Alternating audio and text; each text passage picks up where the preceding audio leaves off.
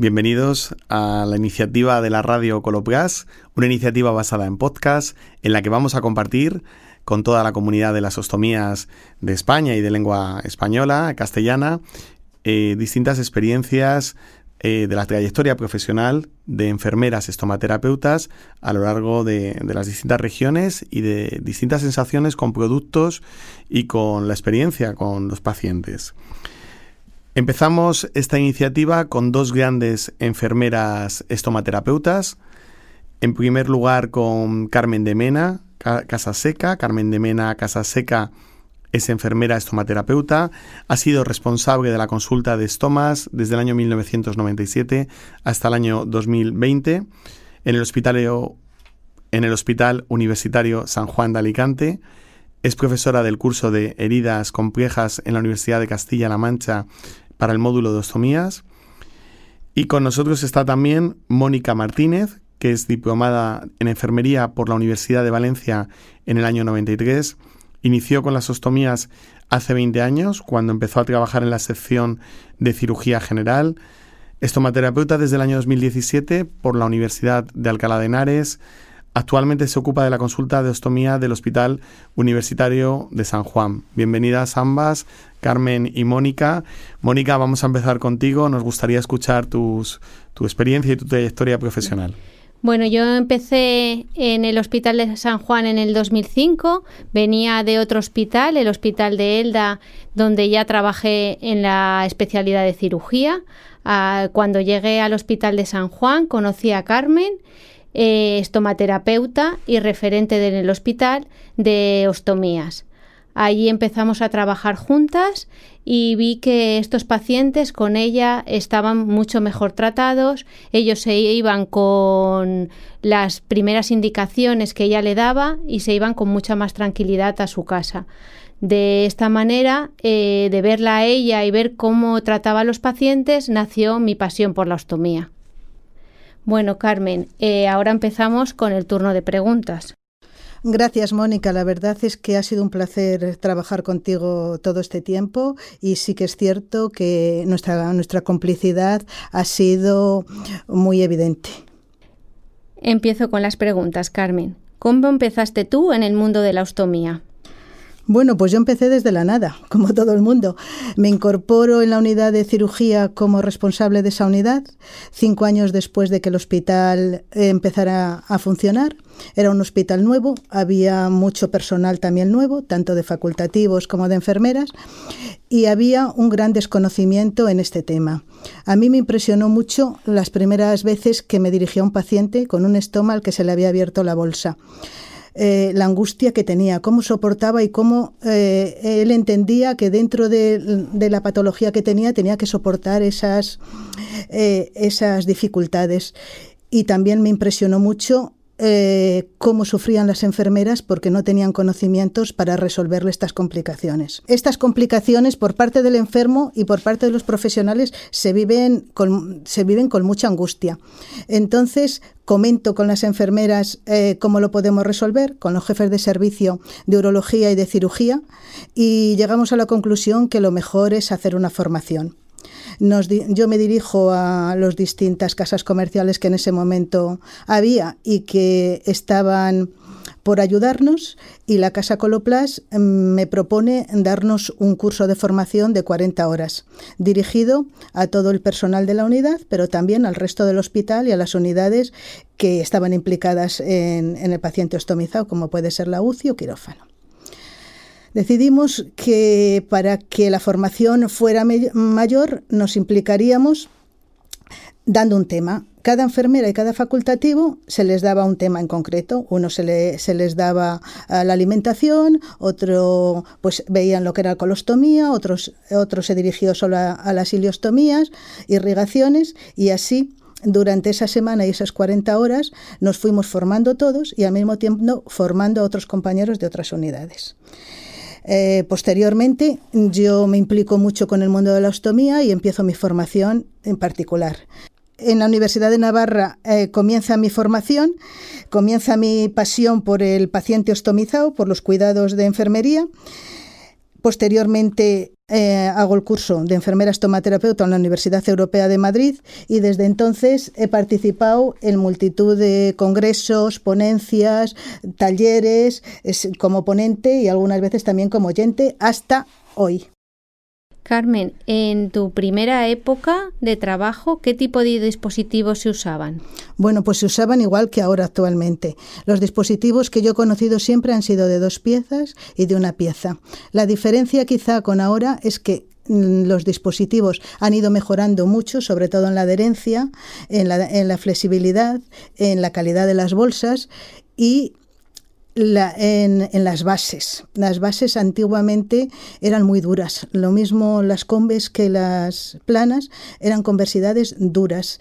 Mm, yo no sé ahora mismo qué proporción mm, tienen de componentes, quizá Eduardo nos lo pueda decir. Bueno, hablar de los componentes es hablar de la evolución de los dispositivos de ostomía. Fijaros que hace ya muchos años, más de 65 años, en el año 1954, fue cuando Elisa Sorensen, una enfermera cuya hermana Tora estaba ostomizada, en un momento en el que no había bolsas desechables de ostomía en el mercado, diseñó la primera bolsa desechable de ostomía y junto a Johann Louis Hansen y la compañía Colopgas produjeron la primera bolsa de ostomía del mundo. Los adhesivos de aquella época eh, han ido evolucionando muchísimo en cuanto a composición, desde eh, las bases del óxido de zinc hasta llegar a las resinas sintéticas, a las resinas mixtas que tenemos presentes en los dispositivos de hoy en día, con una alternancia de resinas que permitan tener a la piel en un equilibrio adecuado de pH neutro y eh, donde haya unos polímeros y unos hidrocoloides responsables de la fijación del dispositivo y otros responsables de absorber el exceso de humedad para evitar la maceración. Esa alternancia de resinas presentes ahora mismo en el mercado eh, son las que permiten a la persona ostomizada tener una buena calidad en su piel y en su día a día.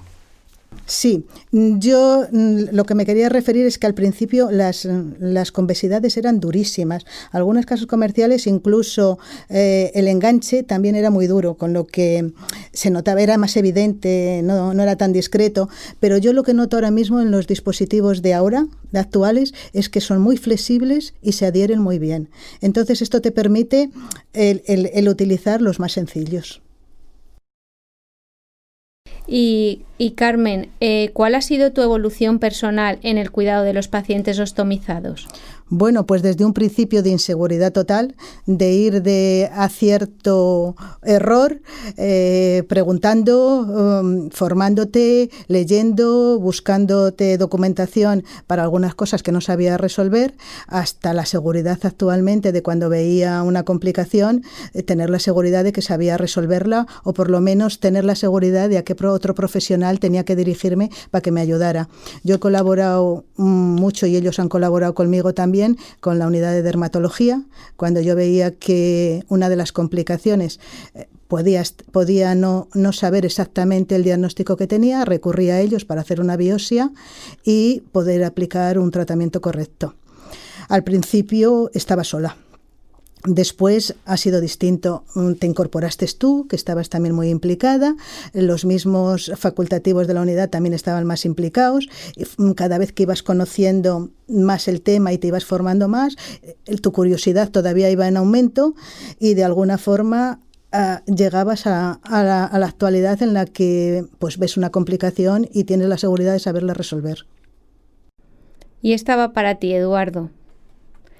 En, cuanto al uso de dispositivos de una o dos piezas, eh, ¿cuál es el consenso internacional del uso de unos o de otros?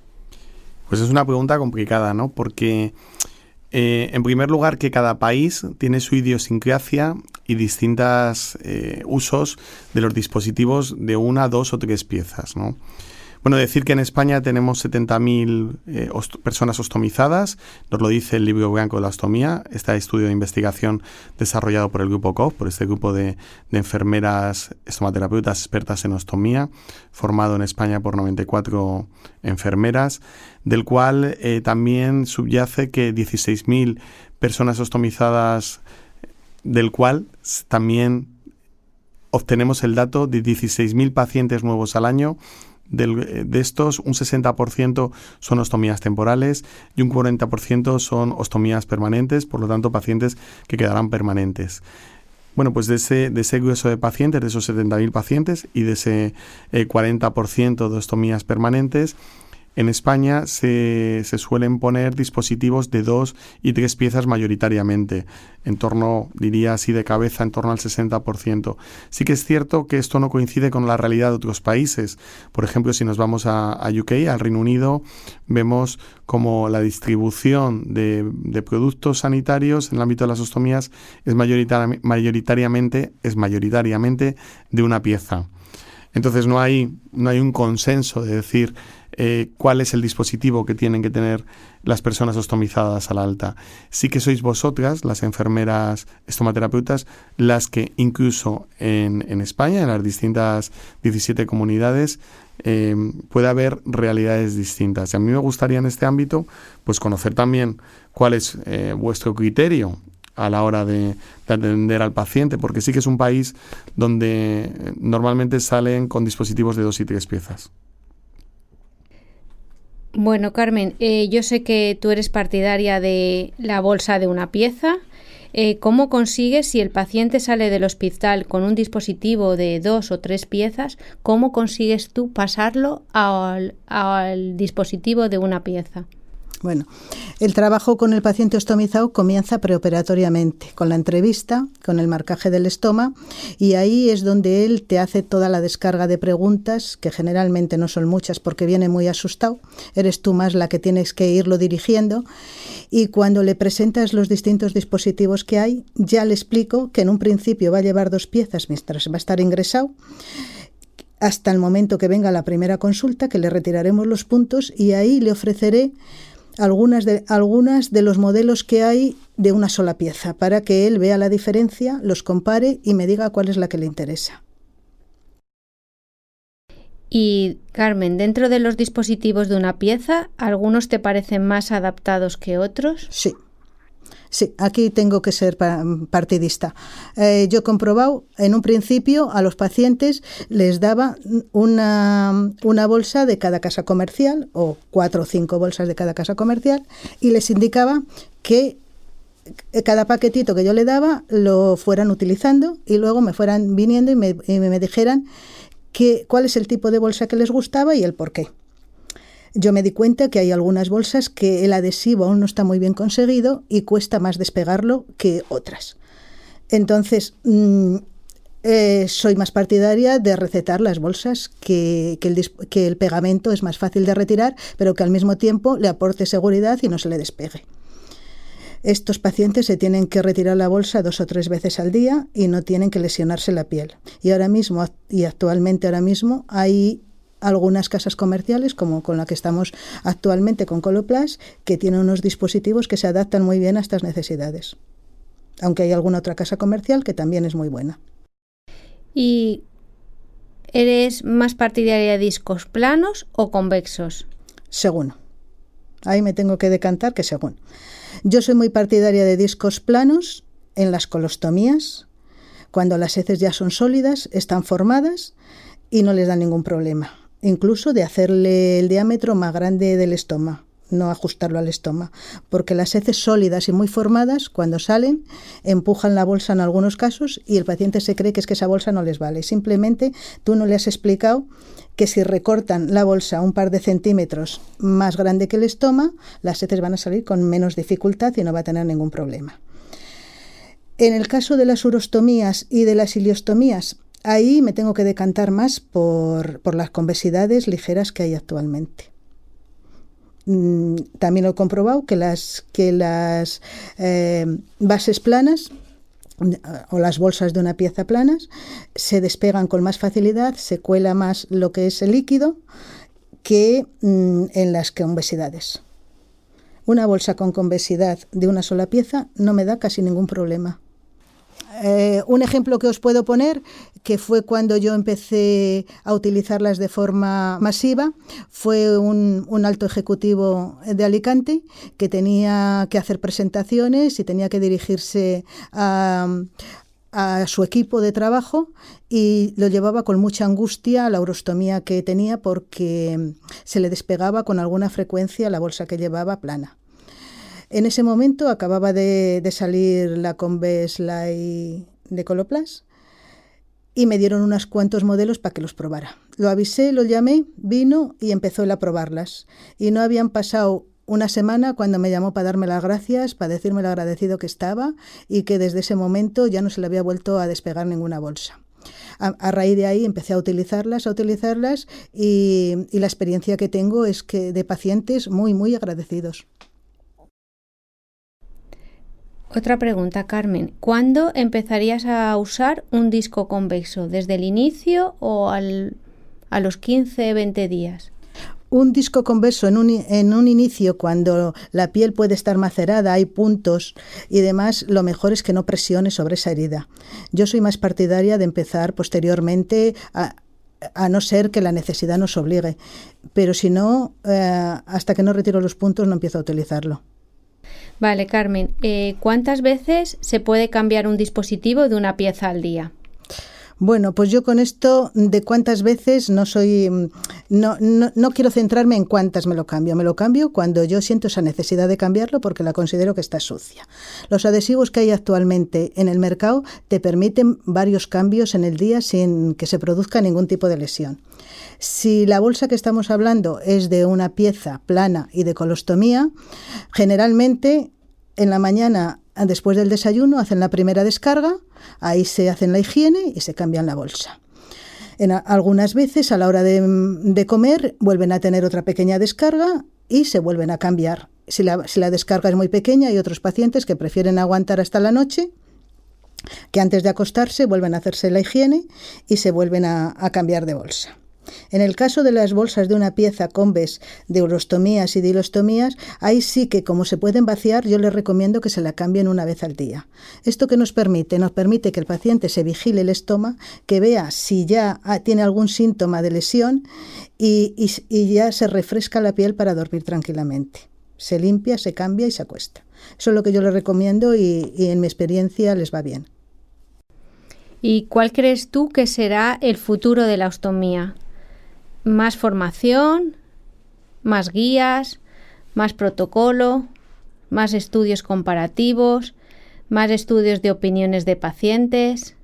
Pues yo creo que de todo un poco. La formación tiene que ser continua en cualquier tipo de, disciplina. Ahí el principio de calidad ya sabemos mm, que todo puede mejorar. Con lo cual, formar, tenemos que seguirnos formándonos día a día. Quizás sí que es verdad que, necesitamos que los pacientes, escuchar más a los pacientes y que ellos nos digan cuáles son sus necesidades y qué les gustaría a ellos cambiar. Bueno, ¿y qué os parece Eduardo y Carmen si ahí empezamos y dejamos abierto el tema para empezar el debate? Pues me parece muy bien. Además, eh, Carmen y tú, Mónica, eh, tú has sido investigadora del grupo COF, del grupo de expertas en ostomía, y eh, hablabas de formación ahora mismo, recomendabas esa formación, ese, avanzar en la formación, ¿no? Una de las cosas que el libro Blanco de la Ostomía, en la que tú eres investigadora, nos, nos daba es la importancia de que haya formación máster, ¿no? En el ámbito de, de, de las ostomías también coincides eh, con esta afirmación. Sí, sí, totalmente. El, máster lo que, en lo que te va a formar mucho es en investigación, que quizás sea el punto débil de la enfermería y de la estomaterapia. Efectivamente. Y tú, Mónica, estás ahora mismo como alumna del máster en coloproctología y estomaterapia, si no me equivoco, de la Universidad Francisco Vitoria, ¿verdad? Sí, estoy empezando en ello, un gran reto para mí, para empezar a investigar y formarme cada vez más un gran reto a dos años vista casi de, investigación. Bueno, pues si os parece, em, Carmen y Mónica, muchísimas gracias. Con vosotras eh, lanzamos, con vosotras lanzamos esta nueva iniciativa de, radio podcast, de, Radio Colopgas, en la que vais a ayudar con vuestra experiencia, o estáis ayudando ya de forma activa con vuestra experiencia, a muchas enfermeras unas empezando, otras mm, con más experiencia y otras tan expertas a tu nivel. Carmen, con toda esa trayectoria, con ese legado que has dejado, que en tu caso coge el testigo Mónica en el Hospital de San Juan de Alicante. Así que muchísimas gracias a las dos por vuestra participación y bueno, pues esto lo, estará disponible en las redes sociales para la consulta de, las profesionales de enfermería en el ámbito de ostomías de, nuestro país y de eh, países de, lengua castellana eh, a lo largo de todo el mundo. Yo quería añadir una sola cosa y es que decirle a todas las que empiezan en este mundo que empiecen con ilusión, que el resto eh, la, predisposición y la ilusión es lo que les va a hacer avanzar. Yo daros las gracias por empezar esta nueva iniciativa que me parece novedosa y, e innovadora y cuando queráis podéis contar conmigo y supongo que por parte de Carmen también. Muchas gracias. Yo estoy a vuestra entera disposición. Muchas gracias. Hasta la próxima.